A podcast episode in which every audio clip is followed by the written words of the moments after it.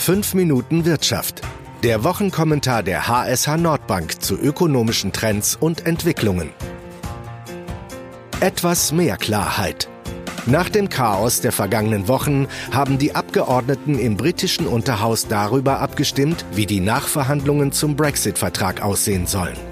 Reicht das für den Durchbruch? Herzlich willkommen zu einer neuen Ausgabe von 5 Minuten Wirtschaft, dem Wochenkommentar der HSH Nordbank. Heute mit Brexit-Expertin Sintje Boje. Nach der Ablehnung des Brexit-Vertrages im britischen Parlament am 15. Januar war das politische Chaos im Vereinigten Königreich groß. Offiziell war damit, dass der zwischen der Regierung und der EU ausgehandelte Deal nicht die Zustimmung des Unterhauses findet. Eindeutig war, was das Parlament nicht will. Unklarheit herrscht jedoch darüber, was das Parlament stattdessen will. Zu unterschiedlich waren die Positionen der Abgeordneten, sodass sich keine mehrheitsfähige Linie ergab. Am Dienstag, den 29. Januar, hat das Unterhaus erneut getagt und über verschiedene Änderungsanträge abgestimmt. Angenommen wurde von den Abgeordneten ein Antrag von Graham Brady, wonach der Backstop auf der irischen Insel geändert werden soll. Momentan sieht der Backstop, also die Auffanglösung, im Brexit-Vertrag folgendermaßen aus. Wenn das Vereinigte Königreich und die EU in der Übergangszeit bis Ende 2020 keine Lösung finden, um für die Zeit danach eine harte Grenze auf der irischen Insel zu vermeiden, dann wird dort der EU-Binnenmarkt weiterhin Bestand haben. Dies dient als Absicherung, auf alle Fälle eine harte Grenze zwischen Irland und Nordirland zu verhindern. Viele Abgeordnete lehnen aber eine solche unbefristete Lösung ab, weil diese die Einheit des Vereinigten Königreichs gefährden würde und der Bruch mit der EU damit nicht groß genug wäre. Die Regierung unterstützt den Änderungsantrag. Theresa May will nun den Brexit-Vertrag wieder aufmachen und den Backstop mit der EU neu verhandeln.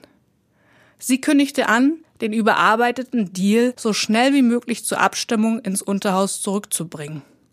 Ob der Backstop allerdings geändert werden kann, ist mehr als fraglich. So hat die EU auch gleich nach der Abstimmung verlauten lassen, dass es keine Nachverhandlungen am Brexit-Vertrag geben werde. Möglicherweise ist jedoch eine Befristung des Backstop möglich. Und möglicherweise reicht diese Änderung dann aus, um die Zustimmung des Unterhauses zu bekommen. Mit der Annahme des Änderungsantrages ist klarer, was die Mehrheit der Parlamentarier will. Das gibt Theresa May vielleicht mehr Verhandlungsmacht gegenüber der EU. Denn auch die EU möchte nicht die Schuld an einem ungeordneten Brexit tragen. Wenn also eine teilweise Änderung des Backstop ausreicht, einen ungeordneten Brexit zu verhindern, dann dürfte sich die EU nicht dagegen stellen wollen. Die große Frage ist, ob beispielsweise eine Befristung des Backstop ausreicht, um den Deal durch das britische Parlament zu bekommen. Auch haben die Abgeordneten dem Antrag zugestimmt, einen Brexit ohne Abkommen abzulehnen.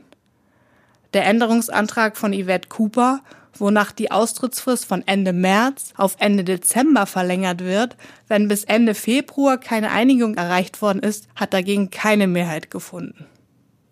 Es scheint so zu sein, dass die Mehrheit der Abgeordneten einen geordneten Austritt zum 29. März präferiert. Gut ist, dass jetzt zumindest etwas mehr Klarheit herrscht. Das heißt aber noch nicht, dass schon alles in trockenen Tüchern ist. Theresa May muss nun liefern. Das ist schon schwierig genug, denn die EU zeigt bisher wenig Entgegenkommen. Falls May jedoch erfolgreich ist, muss das Unterhaus über den Deal erneut abstimmen. Bekommt der Vertrag wieder keine Zustimmung, dann heißt es wohl endgültig, die Frist für den Austrittstermin zu verschieben. Darauf dürfte sich die EU aber nur einlassen, wenn es erkennbar eine neue Strategie bei der Gestaltung des Brexit gibt. Noch haben die Briten die Zügel selbst in der Hand. Das war 5 Minuten Wirtschaft, der Wochenkommentar der HSH Nordbank mit Brexit-Expertin Sintje Boje.